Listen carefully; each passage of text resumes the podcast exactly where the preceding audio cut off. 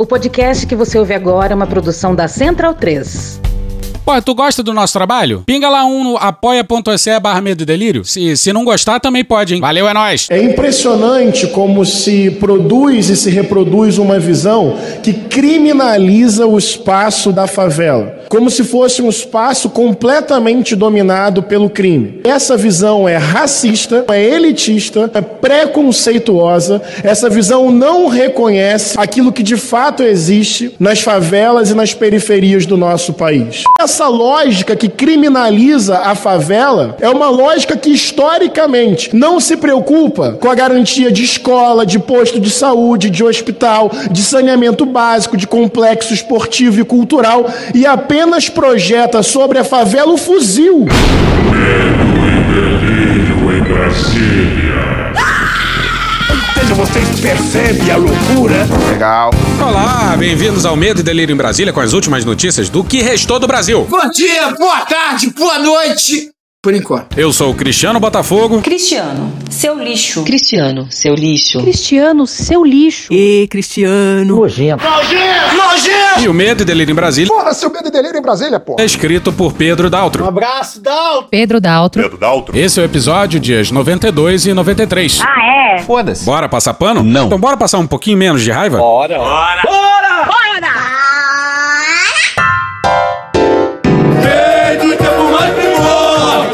Senhoras e senhores, Senhoras e senhores, senhoras e senhores, senhores, senhores. Chega! já vou logo avisando que o episódio de hoje é culpa minha. Porra, Cristiano, tu quer me fuder, né? Porra, tu me enviou o link de um evento que eu nunca ia saber da existência envolvendo Etchegói e Aldo Rebelo. Uma dupla da pesada, aprontando confusões tamanho família. Aí eu vejo essa porra e tem que virar episódio. A culpa é tua. Culpa é tua. A culpa, na verdade, é de algum ouvinte nosso, que eu esqueci o nome, Não me recordo, não me recordo, não me recordo, não me recordo, não, não, não me recordo. que me mandou a divulgação do evento e eu, de maneira absolutamente inconsequente, enviei pro Pedro. Irresponsável. A culpa é de vocês dois, porra. Tá, pois bem, a gente vai falar do Etchegoyen e do Aldo Rebelo. Que merda. É difícil. Fica muito difícil. Tá, eu sei, é difícil, mas vamos contextualizar a bagaça. O Centro Brasileiro de Relações Internacionais, o SEBRE, que é um think tank de relações internacionais, resolveu fazer um painel online com o título Os Militares Ontem, Hoje e Amanhã. Atenção!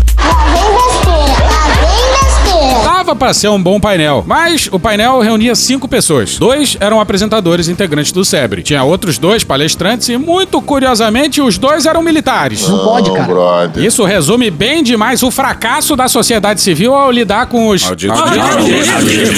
Um painel intitulado Os Militares Ontem, Hoje e Amanhã, realizado por uma organização civil, e não convidam um mísero. Ah, Não, Alexandre! filha da puta. E não convidam um mísero civil. Onde já se viu? Dia civil. Bom, quer dizer, tinha também um mediador. Essa eu quero ver.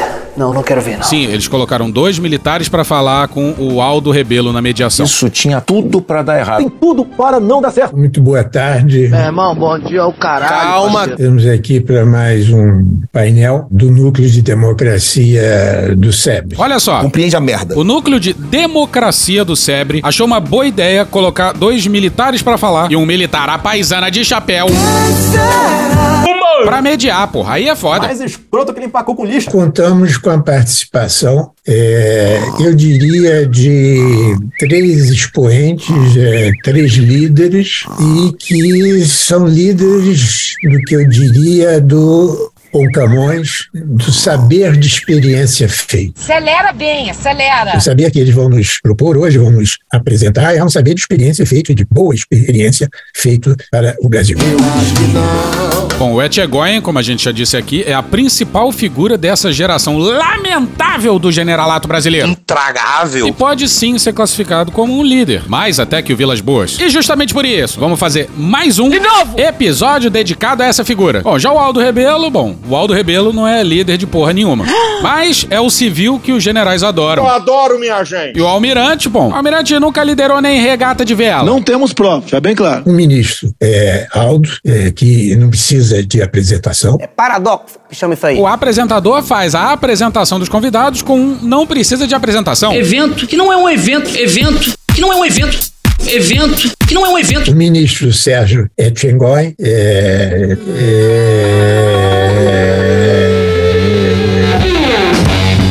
também não precisa de apresentação. Novo, cara! O Aldo mereceu a mesma coisa, mas o almirante não foi brindado com dispensa apresentações. Maravilhoso! Passo a palavra ao ministro Aldo. Não vai passar, não. A gente vai ignorar esse rapaz. Eu que mando nesse programa! Mas é. Mentira! Infelizmente vai entrar, mas vai entrar só isso aqui, ó. Desde já, perdão pelo vacilo. Um vacilão. Mas antes, olhem a mágica da inteligência artificial. O Aldo, que tá toda hora em debate por aí, tava com esse áudio merda aqui, ó. Eu chamaria atenção para um fato no governo do presidente Itamar Franco. Aí a gente usou uma ferramenta de inteligência artificial para remontar o áudio dele. É bizarro, olha só. E já vai na sequência. Eu chamaria atenção para um fato no governo do presidente Itamar Franco. O ministro do Exército era o ministro Zenildo Zoroastro de Lucena, pernambucano. E daí? E provavelmente por iniciativa dele, o presidente Itamar Franco assinou um decreto dizendo que o Exército Brasileiro criava um dia do Exército, porque nós tínhamos o dia do soldado, que é o 25 de agosto, por causa do Caxias. Mas o dia do Exército passava a ser o 19 de abril, com homenagem à Batalha de Guarará, de 1648. Toda hora essa discussão, cara.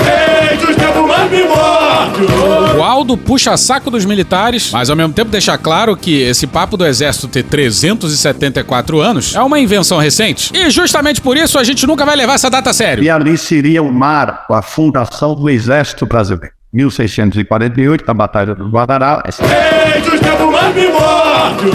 Os militares, muito humildes, colocaram como data de nascimento do exército a data do que muitos consideram como a fundação da identidade nacional. No livro A Invenção do Exército Brasileiro, Celso Castro analisa a importância da criação da imagem de Guararapes como o nascimento do Exército Brasileiro e a ideia de cooperação de pessoas de diferentes grupos pela defesa do território contra o inimigo estrangeiro. No contexto da redemocratização, já na década de 1990, esse símbolo foi buscado para superar datas que lembravam eventos políticos internos ao Brasil e reforçar uma ideia de nacionalidade brasileira. Puxa daí, Sobral Pinto. Os militares, tendo proclamado a República, julgaram-se donos da República e nunca aceitaram não ser os donos da República. E olha que o Sobral Pinto estava falando da proclamação da República, hein? Mais de 130 anos depois, o Exército continua se achando. O dono da porra toda. E pode acreditar, mais pra frente, esse papo de Guararapes volta com o Etchegoin, que é a parte mais absurda desse episódio. Mas tenha sua calma. Calma, por favor! E a gente só vai falar do general Etchegoin, porque obviamente a gente vai ignorar o almirante, né? Alguém falou em Receita Federal no começo do painel. O almirante saiu correndo e não deu mais as caras. Humor! É alegria! É piada! Humorismo! Mais atenção!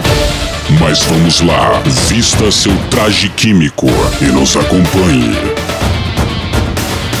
Porra. Muito boa tarde a todos que nos acompanham. É, irmão, bom dia ao caralho. Chega! É claro que as minhas primeiras palavras são de um agradecimento muito sincero ao SEBRE pela honra da escolha, particularmente ao núcleo de democracia. Você tá falando sério? A gente já falou isso aqui, a gente nunca vai cansar de falar. Não grita aqui não, calma, não grita, seja educado. O sobrenome Etchegoyen tá lá no relatório da Comissão Nacional da Verdade. O pai dele e o tio dele fizeram parte da engrenagem da ditadura. Seu pai foi general e o seu tio, Ciro Etchegoyen, foi apontado por um coronel reformado como a autoridade responsável pela Casa da Morte de Petrópolis. Caralho! A mesma Casa da Morte onde a Inês Etienne foi torturada e estuprada. E vai aí de novo um beijo para a desembargadora Simone Schreiber, que na semana passada decidiu que o estuprador, ainda vivo, lá da Casa da Morte, tem sim que responder pelos seus crimes. Pra caralho! Sabe como é que é? Anistia não abarca nem estupro, nem tortura. Anistia, não. Anistia é o caralho. Anistia, meus ovos. Anistia é o caralho, hein? Anistia é o caralho. Anistia, sabe o que é anistia? É quando eu como você e sua tia. Por isso que eu digo anistia, meus ovos. O episódio de Guararapes, ele tem um detalhe muito interessante, que é um manifesto que nós chamamos de Manifesto dos Patriotas. É um documento encontrado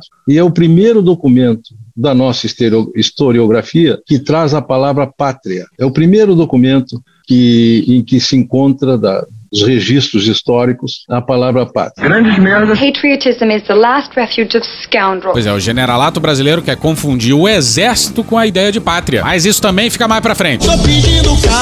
Olha o pulo que o Etchegoyen vai dar. Se a gente der um pulo lá para frente, para 1988, quando o Confu, quando quando o Confu, quando quando o Confu, quando foi promulgada a nossa Constituição, a atual Constituição, nós vamos encontrar essa palavra pátria num único artigo, no artigo 142. Ela é citada só uma vez no artigo 142. Que viagem é essa, velho? General pulou de Guararapes pro 142. Toma, filho da puta! Quando fala que a missão das Forças Armadas é a defesa da pátria. Então, nós tem um, um, link, uma lembrança para a gente tentar entender. Por que, que eu digo isso? Por que, que eu digo isso? E foi droga, hein? Porque a gente, às vezes, descuidadamente, nós iniciamos a leitura da Constituição pelo artigo que nos interessa. Olha só. E olha que o general tá falando dessa Constituição aqui, hein? Traidor da Constituição é traidor da pátria. Conhecemos o caminho maldito. Rasgar a Constituição, trancar as portas do parlamento, garrotear a liberdade, mandar os patriotas para a cadeia, o exílio e o cemitério. Quando após tantos anos de lutas e sacrifícios, promulgamos o Estatuto do Homem, da Liberdade e da Democracia, bradamos por imposição de sua honra. Temos ódio à ditadura, ódio e nojo. Alguém realmente acha que o generalato defende essa Constituição aí? Nem fodendo!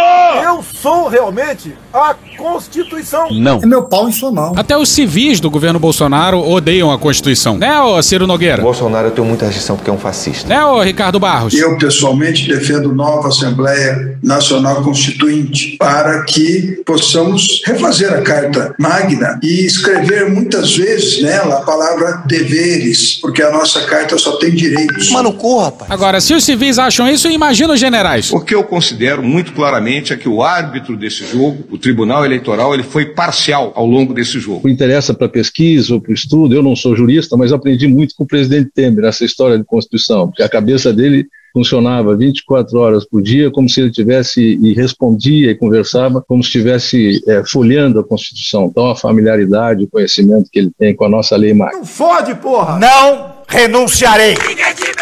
Não mete essa, general. A gente sabe muito bem quem ensinou um 42 para vocês. Quase todos os generais do Brasil foram obrigados a ouvir as minhas aulas. Eu sou professor da Escola do Comando do Estado-Maior do Exército, sou emérito lá também. Há 33 anos, quase todos os generais ouviram minhas aulas sobre direito constitucional. Deu errado. Dia desse a gente lembrou aqui que na primeira metade do século passado, o que mais tinha era general da ativa na política. Quando o Aldo lembra de Góes Monteiro, e aí nós poderíamos citar uma porção de, de chefes militares conhecidos é, que foram tiveram expressão política muito alta até 1964. Você é maluco, é? Pois é, os militares quase sempre perdiam. E aí o que, que veio em 1964? O golpe deles. Uma expressão política muito grande até 1964. Eu acho que todos lembraremos do Góes Monteiro, de Mascarenhas de Moraes, de Zenóbio da Costa, de Eduardo Gomes, e aí vai um, uma lista enorme de, de, de, de, de almirantes, generais e brigadeiros que efetivamente tinham um, um, nicho político, uma expressão política. Essa lista ela se, se interrompe. É, é, rota. Comendo farofa e galinha outro dia, deu um arroto lá. Se interrompe é, em 1965, ainda na presidência Castelo Branco, quando o Marechal Castelo Branco, que era provavelmente o mais legalista de sua geração, ele não foi tenente do tenentismo, ele era um homem, é, para quem conhece, para quem trabalha com doutrina militar, eu, eu, na minha opinião, Castelo Branco foi o maior pensador militar do século passado, brasileiro do Exército, o maior formulador de doutrina. Tá, vamos lá. Primeiro que legalista... É o caralho. É só ver o primeiro ato institucional lá, de 1964. Mas sim, tá, o Castelo Branco não era bem quisto pelos colegas, que achavam que ele era moderado demais. Castelo Branco ficou no poder até março de 1967. E pesquisem aí sobre a curiosa morte do Castelo Branco meses depois. O avião dele estava quase pousando quando foi abalroado por um avião da FAB, que fazia parte de uma esquadrilha. E o relatório, divulgado só 40 anos depois, mostra uma investigação bem suspeita. Suspeito. Os controladores de voo que trabalhavam na ocasião nem foram ouvidos, nem os outros pilotos da esquadrilha. Agora, estamos cravando que foi um atentado? Não. Dá pra cravar, no mínimo, que a história é muito esquisita. Vamos voltar pro Etchegoyen. Ele, ele que promoveu as grandes transformações a primeira grande transformação no Exército, e ele que promoveu, ele que patrocinou o arcabouço legal que termina com, com aqueles eh, generais que eu citei, almirantes brigadeiros que eu citei lá atrás, que tinham expressão política. O Etchegoyen está dizendo que foi o Castelo Branco quem fez uma reforma no Estatuto dos Militares para, nas palavras do Etchegoyen, impedir que a participação militar transbordasse para a política. E é absolutamente hilário que isso tenha acontecido quando não tinha mais eleições e quem mandavam eram os generais. Faz algum sentido para você isso? Pois bem. Já que eles tomaram o poder, não precisava de mais general disputando a eleição. É muito fácil impedir a participação participação dos militares na política quando não tem mais política. E ainda mais hilário ver que quem fala isso é o principal líder de uma geração de generais, que fez justamente aquilo que ele mesmo diz que o Castelo Branco quis impedir. E louva esse cara! Paradoxo, chama isso aí. O outro momento dessa caminhada que eu, que eu sugiro nós nos lembrarmos é 1979. No ano de 79, ele fica marcado pela extinção dos atos, os chamados atos de exceção, os atos institucionais, que eram os instrumentos dos governos revolucionários, dos governos militares. Que dificuldade de falar que foi uma ditadura, né? Adotado esse caminho, o que nós estamos é instituindo um processo equivalente a uma própria ditadura. Governo revolucionário. Tá aí um bom resumo do nome da palestra. Os militares ontem, hoje e amanhã tiveram e têm pensamento golpista e ao que parece vão continuar tendo. E também pela anistia ampla, geral e restrita. Eu acho que todos lembram da, das palavras na simplicidade e no estilo simples e direto do presidente Figueiredo, de que lugar de brasileiro é no Brasil. E a gente aí então passa a viver um, um, um, um modelo, um, um momento de, de efetivamente em que eh, as, as, regras eh, democráticas estavam postas, a censura foi abolida, enfim. Pega as matérias censuradas e mostra a população aqui agora, e mostra, o pessoal vai rir. Agora, por que tinha censura muitas vezes? De acordo com o articulista, a palavra-chave que estava naquela matéria era para executar uma, um assalto a banco, ou até mesmo executar uma autoridade em cativeiro. Então, essa foi a censura. Agora, ou tem censura ou não tem. Era de algumas matérias pontuais, levando-se em conta o autor da matéria. E, e você viveu essa época da ditadura. Vivi. Você, Você tinha não que mostrar mais- o texto antes? Como funcionava? Pirata, você não vai acreditar. O quê? Você não vai acreditar. Você tinha que escrever, mandava lá para a federal, voltava carimbado, escrito assim, censurado. Censurado, né? Que As não- partes que não podia. O investigador ia assistir ensaio e na edição ele ficava ao lado para ver. Coisas Meu absurdas. Onde é que Deus. você mora? Na Brigadeiro Luiz Antônio. Corta, não pode falar Brigadeiro. Só porque Isso a não palavra. é exemplo, não. Ah, não, isso, isso é real? É real. Aí você falava, não, mas existe essa rua. Não. Não interessa. Avenida da Liberdade, não pode. Você não faz ideia o que é ditadura. Essa, essa juventude aí. Não que tem quer- ideia. Não tem ideia. Você não podia fazer encontro com amigos na rua. De medo? Não, não podia, era proibido. Como não podia? Um grupinho. Se tivesse. A Por quê? polícia chegava e espalhava. O meu pai tinha muita ligação com aqueles generais. Então nunca me bateram. Pois é, o Etchegóin fala em censura. Voltamos a uma normalidade democrática que vai se afirmar em 1985. Ou seja, o que havia antes não era uma normalidade democrática. O período militar não foi ditadura como a esquerda sempre pregou.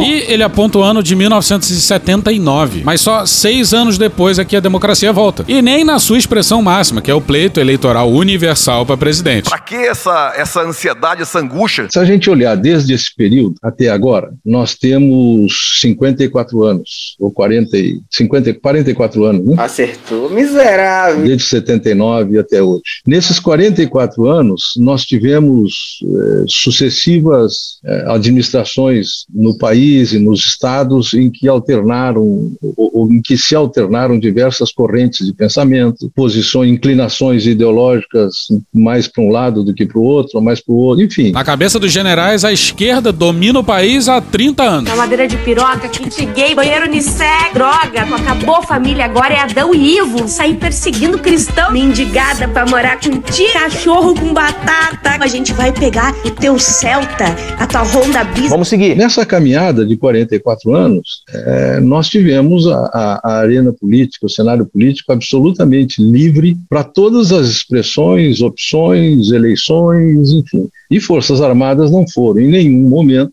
em nenhum momento, em nenhum momento, em nenhum momento, em nenhum momento. Legal. Em nenhum momento, em nenhum momento. Legal, já falei legal. Obstáculo, obstáculo, obstáculo vai pro barco, vai se fuder. Como se o comandante do exército emparedando a Suprema Corte na véspera do julgamento do Lula não fosse um obstáculo. É só pegar a última eleição. Um governo repleto de generais cometeu todo tipo de crime possível para subverter o resultado eleitoral. Uma máquina que a gente nunca viu antes. Por um décimo disso, prefeitos tiveram mandatos cassados, governadores tiveram mandatos cassados. Primeiro consignada, essa questão dos taxistas e caminhoneiros. Em qualquer outro momento, isso seria é, caracterizado pela justiça eleitoral como compra de votos. Lembra dos generais falando que estavam esticando a corda? Estão esticando a corda. Não está arrebentando, arrebentou a corda. Lembra do comandante da aeronáutica dizendo: Homem armado não faz ameaça. Aí olha o que, que o Etchegoyen deixou escapar. Aqueles que somos mais velhos nos lembramos do que era viver com o, o, a, a inflação do final da década de 80, do início da década de 90 até o ter a solução tão exitosa do plano real, né? Malandramente, o general fala em final da década de 80, como se a inflação não tivesse nada a ver com os... Porra, explicita isso aí, caralho, quero ver. Assume a culpa um cadinho, brother. Em 1985, a inflação era de 235% ao ano. Os... Entregaram o país em frangalhos, com uma dívida externa que cresceu de forma desenfreada. Aí veio uma sucessão de planos econômicos mal sucedidos até o plano real. E o plano real deu super certo, feito por civis. O problema foi o uso político do plano em busca do segundo mandato do FHC. Nós nos lembramos o que foi deixar de crescer, que foi perder o cacuete do crescimento. Cacuete? Copetua! Não, cacuete não é a melhor palavra. Com certeza. Mas o, o, o, a vocação para crescimento, né? Nós vivemos crises econômicas profundas, a maior delas, a maior das registradas da nossa história, a partir de 2014, que nos levou a uma recessão monumental. O Etchegoyen tem pra lá de 70 anos e vem dizer que a nossa maior crise econômica foi em 2014. Tu tava fora do Brasil, irmão? Alguém que viveu a década de 80 vai dizer que em 2014 estava pior? Mas o podcast Medo e Delírio Brasília tá muito chique. Porra, seu medo e delírio em Brasília, E porra. a gente pediu pra ninguém mais, ninguém menos do que a Juliane Furno explicar essa história. Em primeiro lugar, que não é crise de 2014, é crise de 2015 e 2016. Isso é muito importante porque a disputa da narrativa do passado importa e importa muito para construir o futuro. Em 2014, o Brasil teve crescimento de 0,1% é, do PIB, né, quase nada, mas não teve queda do produto. E se o nosso indicador for, por exemplo, o mercado de trabalho, o desemprego estava na menor média da nossa série histórica e o PIB per capita, por exemplo, num patamar que até hoje né, o Brasil não recuperou. Em 1981 e 1990, a gente teve quedas maiores é, do PIB, né, de 4,3% e 4,4%. A diferença é que a crise de 2015 e 2016 foi a que o Brasil demorou mais tempo para se recuperar. Por que será? Então a questão nem é tanto o tamanho do tombo, porque a gente já teve quedas anuais maiores, mas é que normalmente depois de um tombo muito grande, a economia ela volta a crescer. Só que desde a crise de 2015 e 2016, a economia brasileira ela é, anda de lado, ela não se recupera, ela não cresce justamente porque gente como a Tingon e outros que patrocinaram o golpe contra Dilma insistiram em acabar com o Estado brasileiro, em criminalizar os bancos públicos, em privatizar as empresas estatais e principalmente nos fizeram engolir um teto de gastos que tirou a atração da economia brasileira. Nós diminuiremos o tamanho do Estado. A volta pro general. É, depois crises políticas de governos conflitivos, que elegeram o conflito, atitude mais é, de enfrentamento como política. Em todos esses momentos, a todo, em todos esses momentos, nós encontramos soluções no campo político para superá-los. Não foram as Forças Armadas que induziram, impuseram ou trataram de soluções. É de um cinismo difícil de dar conta. As Forças Armadas vão sim fazer parte da política nacional. A mesma coisa está acontecendo agora. Agora, agorinha, agorinha, agorinha. A gente não cansa de repetir. Eles só não deram um golpe porque perderam as condições. Porque, ao que tudo indica, o que eles queriam era um golpe. Os poderes terão que buscar a solução. Se não conseguirem, né, chegará a hora que nós teremos que impor uma solução. Eles implodiram todas as condições internas. Vai ver essa de carta aos brasileiros da democracia. Os banqueiros estão patrocinando. É o Pix que eu dei, dei na paulada neles. Ele vive em outro Brasil, num Brasil paralelo. E condições externas também. Isso faz de nós um páreo internacional, então que sejamos esse páreo. Se a gente olhar para o hoje, eu acho que a gente, eu acho que o Brasil é um caso muito rico em, em ensinamentos de, de um modelo de uma democracia teimosa. E entra em cena o General Democrata, esse personagem do rico folclore brasileiro. Teimosa porque ela não nos abandona. O tio do cara comandava a Casa da Morte de Petrópolis e o cara mete essa. Os colegas dele louvam publicamente torturadores. Teimosos também nós porque não a abandonamos. Ele usou a terceira pessoa, mandou um nós. Os generais também são os democratas teimosos. É cada merda que eu tenho que ler. Coronel Brilhante Ustra, meu herói. Tenente Coronel Carlos Alberto Primeiro Ustra, o herói. Chegamos a um momento mais crítico, e talvez isso esteja na, na curiosidade de todos, que foi o momento do governo Bolsonaro e o que, que Forças Armadas tem a ver com isso, e o que, que Forças Armadas tem a ver com o governo que sucedeu o governo Bolsonaro, o governo, o atual governo, o governo Lula. Em 50 metros, tire o cu verde oliva da reta. Pois é, e vem aí um grande show de cinismo. Estrelando. Seu Rolando Lero. Eu lhes diria, eu lhes diria que, que existem três conceitos ou três atores que, ainda que pareçam coincidentes, não são. São conceitos completamente ou muito diferentes. Conceitos que se afastam muito quando entendidos cada um. Como assim? Não entendi. Eu não entendi o que ele falou. E eu me refiro a Forças Armadas, Defesa, Forças Armadas e Militares. É o quê? Forças Armadas, Defesa, Forças Armadas, cacuete do crescimento. Forças Armadas, Pirocas. Forças Armadas, Eu não tenho nada contra que use o seu orifício rugoso em lombar para fazer sexo. Forças Armadas Sexo selvagem. e Militares. Tá bom, já. Então isso é o Ministério da Defesa. Olha só. Ele não é um ente Forças Armadas, não. não parece. Pois é, mas o último civil a dar as caras como ministro da Defesa foi em 2018. O Múcio não conta, pelo menos por enquanto. As Forças Armadas não. As Forças Armadas são instituições nacionais e permanentes definidas dessa forma no artigo 142. Pô, toda hora isso, cara. Mas agora sim vem a parte mais absurda. Atenção, atenção. É agora que o bicho vai pegar. É agora que o bicho vai pegar. Elas não são nacionais e permanentes porque o artigo 142 define. Não, peraí. Não, não, Vamos não, peraí, peraí, peraí, peraí. Ele falou isso pra você? Porque pode, é, é, pode mudar o artigo 142? Pode. Exatamente. Mas elas não deixarão de ser nacionais e elas não deixarão de ser permanentes, porque a permanência de uma força armada não está, na, não está fundamentalmente na definição constitucional. Você sabia Costa Rica não tem exército? Ela aboliu o exército em 1948. Sem militares, a segurança do país é formada por civis. E isso se mostrou positivo para outras áreas, como saúde e educação, que recebem mais recursos. Mas na medida em que elas se identificam, é identificada com a formação da nacionalidade. Aí voltemos a Guararapes. Ah, não, de novo não! De novo não!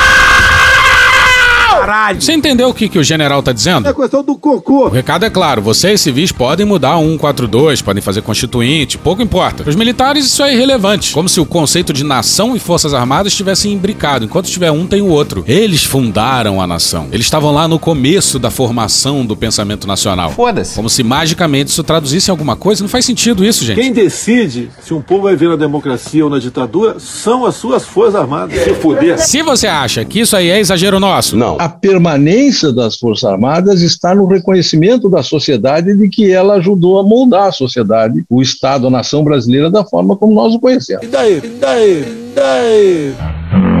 Dá pra ser mais do que isso? Não, não, não! Na verdade até dá, mas pra ele, ó, foda-se o que diz o- a Constituição. Ao que parece, eles vivem numa fantasia onde eles fardados são os donos da nação. Isso desde muito antes da República. Os militares, tendo proclamado a República, julgaram-se donos da República. É como se fosse a gente sobrejaz a República. É como se eles nem fizessem parte disso. Fossem guardiães de uma brasilidade esquisitíssima. E isso bastaria. Que se foda se algum governo civil quiser mudar a Constituição. É um pedaço de papel desimportante. E eles nunca levaram a Constituição do Ulisses a sério. Ódio e nojo! Ódio e nojo!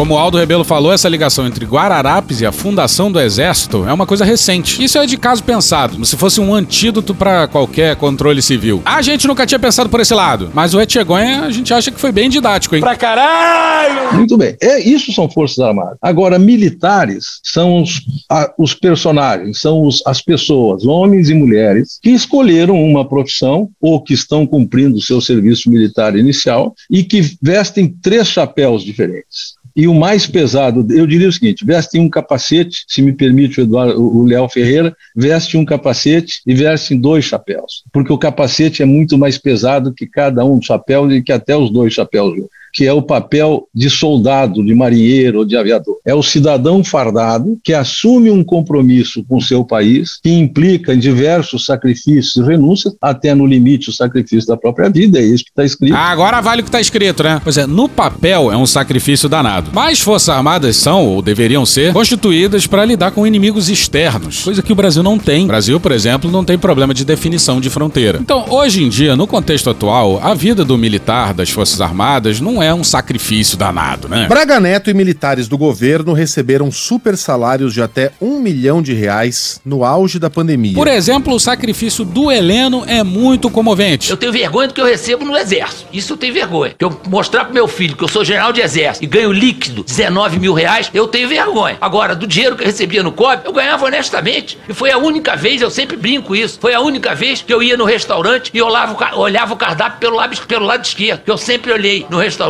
eu e meus filhos, o cardápio pelo lado direito. Coitado! Quem é o militar? O militar é o cidadão fardado e é o cidadão que já esteve fardado, como o Leal Ferreira e eu. Nós somos militares. Fomos da ativa, hoje estamos na inatividade. Bom, este cidadão, que constitui família na sua maioria, que tem anseios, ambições, desejos, paixões, frustrações, Uma pessoa comum,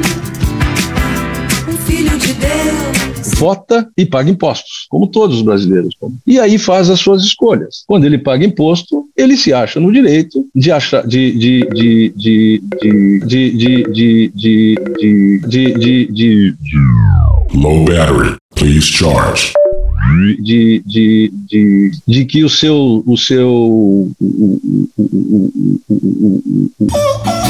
Fala logo, porra. o recurso que ele recolhe seja usado com, com, com probidade, com qualidade, né? com honestidade. Fala um pouco de corrupção, mano, faz favor. Corrupção. Pois é, ele vai usar isso como desculpa para militares fazerem críticas políticas públicas. Não pode, cara. Quando ele vota, ele faz uma escolha. hã? E quando a gente afunila as escolhas, por exemplo, no Brasil, em outros países também isso acontece, do segundo turno, então as escolhas, ah, muitas vezes, elas são não escolhas. Ah, coitado! Pois é, gente, não fosse isso, o general jamais ia votar no Bolsonaro. Não fode, meu irmão. Tu mudou foto de perfil, botou bandeira verde e amarela, enfiou a camisa do Brasil no- na bunda, encheu o saco de todo mundo pra botar esse jumento lá. Agora tu aguenta, vai segurar na piroca dele até o final. Tu vai bancar esse merda lá, seu merda. Ou são exclusões muito mais do que escolhas. Né? Este cidadão, não individualmente, ele não, ele não representa as forças, porque ele é um indivíduo que faz escolhas. Imaginar os, os meus companheiros, companheiros meus do Léo Ferreira, que participaram do governo brasileiro, do governo Bolsonaro, eles não participavam como forças armadas, mas como, os mili como militares que lá estavam. Ah, porra, sério, vai meter essa? Vai meter que não tinha identificação nenhuma entre as Forças Armadas, como corporações, e o governo Bolsonaro. Que o apoio era só de seus indivíduos isolados, que não era institucional. Muito obrigado, comandante Vilas Boas. O que nós já conversamos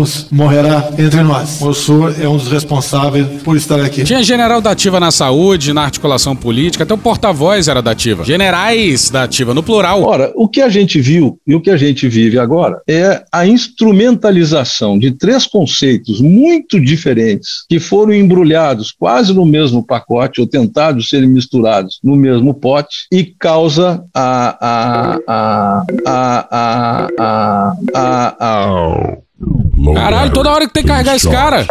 A- a- essas, essas, às vezes até perplexidade de- dos que não conhecem menos a atividade. Né? Me deixa bastante chateado. Chateado. Interessava a- a- ao governo, ao presidente Bolsonaro, na, essa é a minha opinião, obviamente, eu não falo em, for- em nome das forças, muito longe disso, estou na reserva, não falo em nome de ninguém, falo em meu nome exclusivo. Interessava ao presidente Bolsonaro uma identificação com as Forças Armadas, porque as Forças Armadas sempre foram instituições com a mais elevada aprovação historicamente na sociedade brasileira. As pesquisas sempre mostraram O isso. general tá culpando o capitão. O general tá dizendo que o exército é vítima do capitão. Não vem com esse teu papinho. Sempre lembrando que o Etchegoyen fala isso, mas o atual comandante do exército abriu as portas da AMAN pro Bolsonaro lançar a campanha presidencial dele lá em 2014. Quem conhece um pouco a dinâmica militar de dentro de um quartel sabe que é impossível isso acontecer sem a conivência do comandante da academia. Tá vendo aí, ó, que a gente mencionou outro dia? Eles usam o prestígio que tem com a sociedade, ou pelo menos a aprovação em pesquisas de opinião, pro que eles chamam de legitimidade. Ora, interessava ele, porque alegava um passado militar que é muito menor do que o seu passado político. Um mal militar. Um mal militar. E a instrumentação, a instrumentalização dessas Forças Armadas como um apoio institucional ao governo. Por que será? Uma autoridade militar que, mais do que, em parte, responsável por estar aqui. Ter tido a oportunidade humildade e a coragem de, como soldado verdadeiro da pátria, influenciou no destino da nação. O meu prezado general Vilas Boas. Com o livro, ele transformou isso aí num, num assunto institucional, já que ele fala que consultou todo mundo, que foi uma coisa feita é, de maneira, na metodologia de trabalho ali, né? Então, aí vira institucional.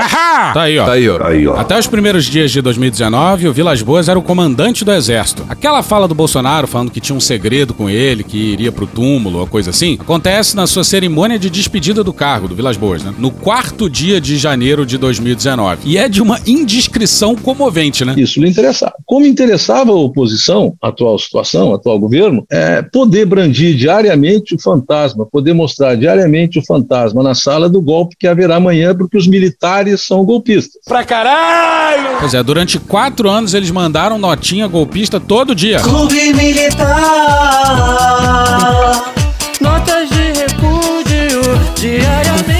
Tá, Clube Militar é da reserva, mas porra, é a mesma cultura, o mesmo caldo cultural. Não é só o Clube Militar, não. Então, essa, esse choque de dois, de dois interesses políticos com cunhos eleitorais que atendiam a visões distorcidas de uma realidade nos levaram às dificuldades que a gente vive hoje, que os comandantes da Marinha, do Exército e da Aeronáutica tentam lidar para sanar. Pois é, tá vendo? A culpa nunca é deles. Eles são vítimas desse processo todo. A confusão entre coisas distintas e a manipulação, ou a instru manipulação não é uma boa palavra, eu diria a instrumentalização de uma e de outra imagem. Ora, quantas vezes o Léo Ferreira e o Aldo certamente foi perguntado se o golpe viria amanhã de manhã? Muitas vezes, porque os militares darão o golpe. Por que será? Quantas vezes nós fomos perguntados se as Forças Armadas dariam, impediriam que o governo, o novo governo assumisse em 1 de janeiro? Muitas vezes. Eu, pelo menos, muitas vezes. Pois é, e o general é incapaz de perceber o absurdo que é as pessoas terem que perguntar a um general se vai ter um golpe. E é porque nunca houve uma resposta satisfatória. E por que caralhos isso é algo normal no Brasil, hein? Através do voto, você não vai mudar nada nesse país. ah? Nada, absolutamente nada. E só vai mudar, infelizmente, quando um dia nós partimos para uma guerra civil aqui dentro. né? E fazendo um trabalho que o regime militar não fez. Matamos 30 mil. As pavas essa democracia de Araque. Maldita ditadura que não matou ninguém. Que se mataram os 300 mil. Os vagabundos que nos governam hoje estariam enterrados ou desaparecidos. O Brasil estaria muito melhor. Essa, essa dificuldade, o que, que aconteceu? As Forças Armadas se mantiveram absolutamente restritas aos seu, seus limites constitucionais e legais, as instituições não se afastaram do seu papel no modelo democrático que nós temos. E os militares não foram dar o golpe. Tanto que, se nós olharmos os mil e tantos presos naquele episódio de 8 de janeiro, tem três militares. Três. Pois é, o resto fugiu do acampamento, enquanto uma fileira de blindados impedia que a polícia do DF prendesse o pessoal. Eu fui lá saber quais eram as ordens, se ia entrar, se não ia entrar. Nisso, o Major da Silva, que estava comigo lá, me toca e fala: Coronel, olha para trás. Quando eu olhei para trás, tinha uma linha de choque do Exército montada com blindados e, por interessante que parecesse, eles não estavam voltados para o acampamento relacionamento. Eles estavam voltados para PM. Não tenha dúvida nenhuma que eu tive muita dificuldade em tirar o núcleo desses movimentos. Porque eu tinha certeza que eu estava mexendo ou negociando com gente que tinha ligações até com as próprias Forças Armadas. Só três, né? Tá faltando general preso. Não é certamente o segmento profissional mais representado naquele universo de 1.500 detidos que depois foi sendo reduzido. Hoje eu não, não tenho ideia em quanto esteja. Pessoal, aqui ó, de quem que a senhora é a esposa mesmo? Do general Vilas Boas. A esposa do general Vilas Boas, uma celebridade. Tamo junto, pelo Brasil, né? Brasil, selva. Olha aí, gente, o pessoal tá dizendo que o exército tá mandando a gente embora. Olha aí o pessoal chegando aí, ó. E o exército tá ajudando aí, ó. O Múcio tinha dito em reuniões no governo antes do acontecido de domingo que uma das razões para não acabar com o acampamento é que a mulher do Vilas Boas era uma das organizadoras. Vilas Uhum. Boas é o general que comandava o exército em 2018. Golpista. É, chantageou o Supremo para prender o Lula e é considerado, digamos assim, o patrono do- da eleição do Bolsonaro em 2018. Patrono, é, é Bolsonaro, exatamente inclusive, agradeceu Ele- pessoalmente a ele. mais de uma vez, né? Presta homenagem sempre Uhum. que pode. E a mulher do, do Vilas Boas, segundo Múcio relatou em reuniões, era uma das organizadoras do acampamento do QG do Exército de Brasília. E o Múcio usou isso, inclusive, como argumento para dizer que não, não se devia fazer uma operação com, com força. Eu acho que a gente viveu e isso foi levado com muita, com muita intensidade à opinião pública, por ambos os lados e por, é, é, parte da imprensa que adotou, assumiu um posicionamento muito claro na disputa eleitoral do ano passado. Alguma parte de alguma imprensa que teve uma posição muito clara. Isso é inegável. Pode se negar, dizer que não, ah, mas é inegável. Por que será que a imprensa era contra o Bolsonaro, né? Será que era por causa da clara homofobia? Homofóbico. Você queria que, um, que por exemplo, um filho teu, ao, ao prestar o serviço militar obrigatório, fosse acampar em Jericinó e dormir numa barraquinha para duas pessoas com um homossexual do seu lado? Homofóbico. Você de casa contrataria um motorista gay para levar seu filho na escola? Tá na cara que não. Homofóbico. Eu não gostaria de ter vizinho meu um casal homossexual morando ali com meus filhos pequenos em casa. A minha filha de 5 anos de idade, papai, eu vi os dois homens se beijando aqui. Pô, vou falar pra ela que isso é normal? Como? Eu mudo de apartamento, eu mudo de apartamento, eu mudo, meu direito de mudar. Homofóbico. Vão ter um travesti professor na escola tal, um gay na escola não sei do que lá. Pra que a garotada começa a vê-lo como fosse aquilo normal. Homofóbico. O que faria se você tivesse um filho gay? Isso nem passa pela minha cabeça que tiver uma boa educação. Um pai presente, então eu não corro esse risco. Homofóbico. E para mim isso é muito mais desvio né, de conduta, um comportamento inadequado. No meu tempo era coisa rara para encontrar uma, um, um gay, gay não tinha outro nome, não, uma bicha na rua, que era comum tu falar, né? Tá bom. Será que era por causa da agenda contrária ao meio ambiente? O Brasil não suporta ter mais de 50% do seu território demarcado como terras indígenas, juntamente com a área de proteção ambiental, com parques nacionais, atrapalha o desenvolvimento. Será que era por causa da misoginia? A quinta deu fraquejada veio uma mulher. Será que era por conta dos infinitos ataques à imprensa? Que imprensa canalha! Cala a boca, não perguntei nada. E ele diz que é inegável que a imprensa foi contra o Bolsonaro, mas nega que as Forças Armadas se irmanaram com o Bolsonaro. Eu acho que a gente, é, para entender o momento que a gente está vivendo, a gente tem que entender o seguinte: vou falar do meu exército, não em nome do exército, mas do exército a que eu servi. O exército foi acusado de conivente porque não tirou os manifestantes da frente do, dos quartéis. Acertou, miserável. Depois de inerte porque não impediu a posse do presidente Lula. Acertou, miserável. Forças Armadas, filha da puta! Generais, covarde, vão tudo tomar no cu! Outro comando do caralho, filha da puta! Rapaz! Exército, filha da puta! Exército é o caralho da puta! Filha da puta! Filha da puta! Filha da puta! Filha da puta! Minha esposa! Filha da puta! Aí eu acho exagero. E depois de omisso, porque não se opôs aos atos de 8 de janeiro. Acertou, miserável. Peraí, o exército não se opôs aos atos de 8 de janeiro? Ora, é impossível ser as três coisas ao mesmo tempo, porque elas se anulam, né? Deixa eu falar uma coisa, você tem quantos anos, menino? Porra, claro que pode, porque são coisas diferentes ditas por agentes diferentes com perspectivas antagônicas. Eu posso falar que o Bolsonaro é um canalha porque não adequadamente promoveu a vacinação contra a Covid, e do outro lado, alguém vai falar que o Bolsonaro estava salvando vidas desse experimento social terrível. Nós não somos cobaias. queremos a vacina, nós queremos a cloroquina! Então, é, eu acho que falta muito, e aí eu não estou procurando culpas nem apontando é, dedo para culpados, absolutamente não é nada disso. Aham, Cláudia, senta lá. O cara acabou de culpar o Bolsonaro, o Lula e a imprensa. Mas eu acho que falta muito a compreensão do papel das Forças Armadas. Nesse quesito aí ele tá certo, mas por parte das Forças Armadas. Um manda e outro obedece. Só falta eles saberem de uma coisa: quem é que manda nesta merda? Quem manda aqui é a sociedade civil. E a sociedade civil precisa de fronteira bem cuidada, não tá tendo.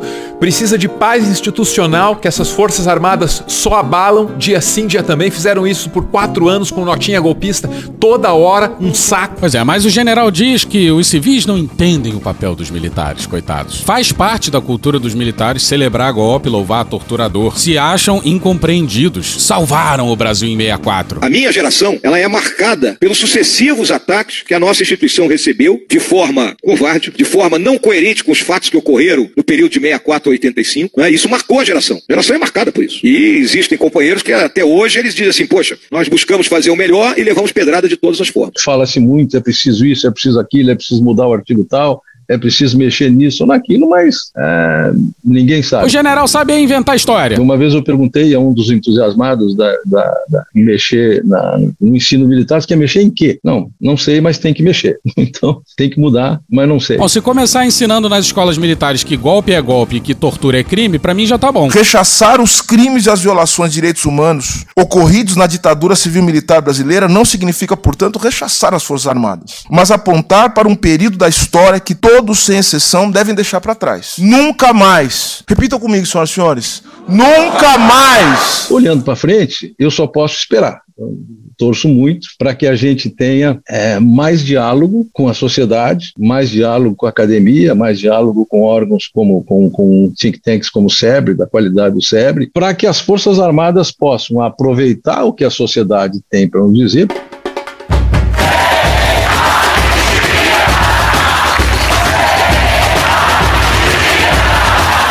Anistia é o caralho. Reparou no verbo aproveitar, né? Como se a sociedade civil fizesse recomendações às Forças Armadas. É simples assim. Um manda e o outro obedece. Possam se apresentar para dizer o que fazem e essas coisas sejam entendidas como naturais. Ou seja, eu não, se nós olharmos para trás, vamos voltar para 79, aonde a democracia, que é o, que é o, o núcleo que, que nos convidou para hoje, ou que sugeriu essa, esse painel, onde a democracia foi ameaçada pelas Forças Armadas. Em que momento? Em que?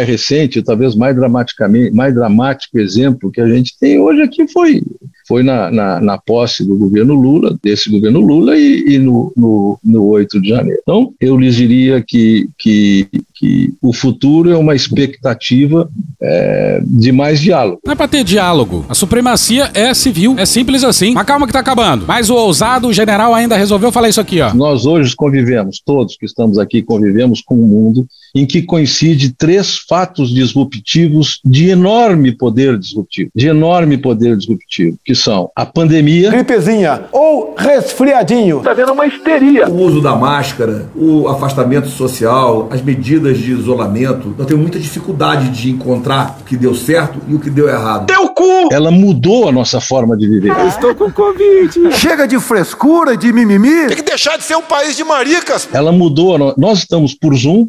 Isso é um, é um resultado, é uma consequência da pandemia. Vamos ficar chorando até A quando? pandemia mudou a sociedade, a pandemia atrapalhou as crianças, a pandemia mudou até mesmo a nossa relação com a morte. Ah, cara, quem fala de eu não tô com vendo, tá vendo? Puxa daí, Pazuzu. O que que você vai fazer? Nada. Quem comandava o SUS? Eu não sabia nem o que era o SUS. O Etchegóin passa pro segundo ponto. As mudanças climáticas que estão aí com as suas consequências e que podem trazer uma mudança tremenda. Aquecimento global, mais uma histeria dessas aí que a turma adora. Há interesses muito grandes por trás dessa história de aquecimento global. Fala pessoal, tô num lugar aqui nos Estados Unidos que fica tão distante da linha do Equador quanto Buenos Aires. Muitas pessoas sabem, né, que em Buenos Aires não neva assim. E aqui tá um inverno daqueles. Eduardo, presta atenção aqui no tio. Sabe o que você é? Burro. Você é burro. Pois é, pros generais, o aquecimento global é uma conspirata de esquerda. A máfia chinesa. O general cita três coisas, e as duas primeiras o exército brasileiro ignora. Ministro do governo militar de Bolsonaro era o Salles. Se falar de aquecimento global pra ele, ele vai dar risada. Mano, corra, rapaz. O Heleno acha que aquecimento global é uma conspirata comunista pra roubar a nossa soberania. Aí, por fim, ele fala da guerra da Ucrânia. Mas foda-se o general, acabou. Ninguém aguenta mais ouvir esse cara.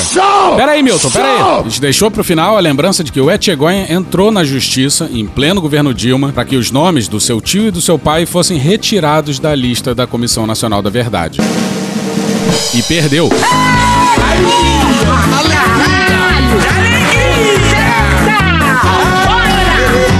Aí ele fez isso e não foi punido, não. Na época, o ministro Mercadante aliviou pro seu amigo de infância. E acabou. Agora sim, Milton, vai lá. O Renan na comissão de genocídio vai acusar mais de 100. Derruba tudo feito dominó. Derruba Bolsonaro e Pazuello também. Era outro Milton, mas tudo bem.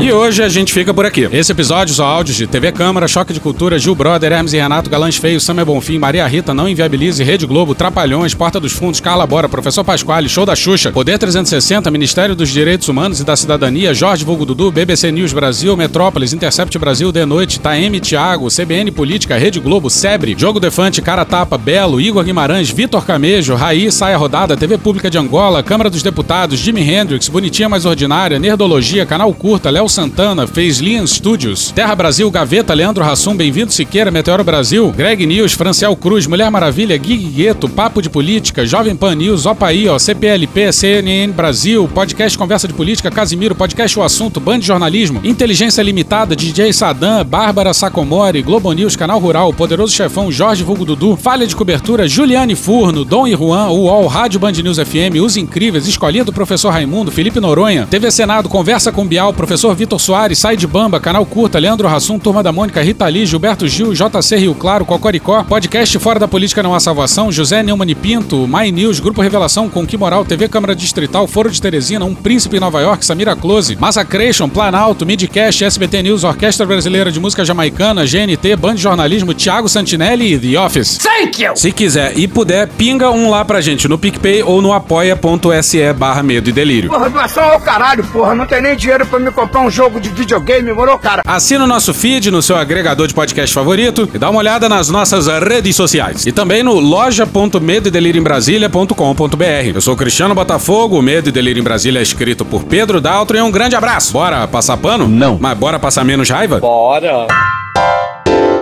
Me permite uma parte? Não lhe dou a parte. Se tivesse um macaco que juntasse todas as bananas só para ele e os outros macacos morressem de fome, uma porção de cientistas iriam estudar que diabo foi que aconteceu com esse macaco. Mas se é um ser humano que faz isso, ele vai para a capa da Forbes. Acabou? Não. E temos também a opinião do Marcos Feliciano sobre o aborto. Vamos ver aqui o que ele postou no Facebook dele um tempo atrás. Os médicos sugeriram a uma jovem mulher que ela abortasse, porque o bebê nasceria com alguma deficiência.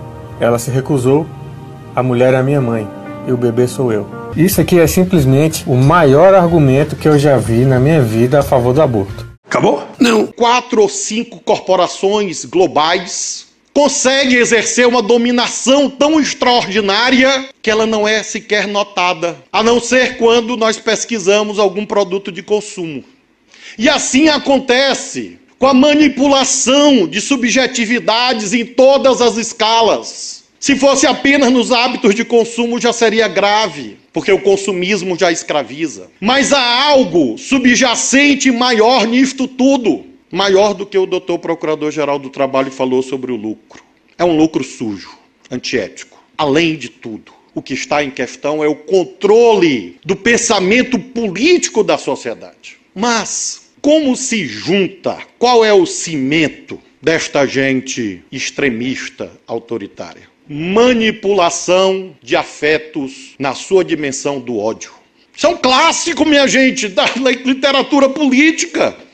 Como que o nazifascismo amalgamou, colmatou, alavancou milhões? Ódio aos judeus, ódio aos comunistas, ódio aos gays, ódio às pessoas com deficiência. Os nazifascismos são assim.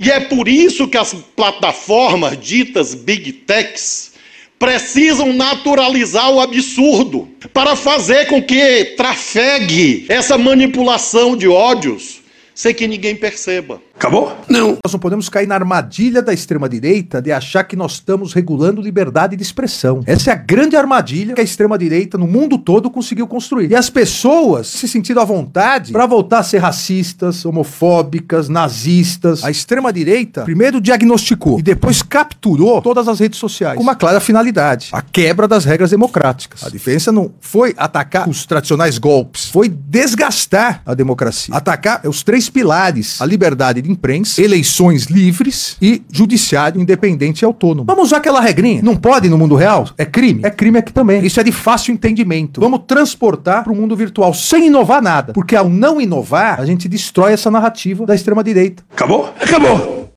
Beijinho, sigamos com muito amor e poesia.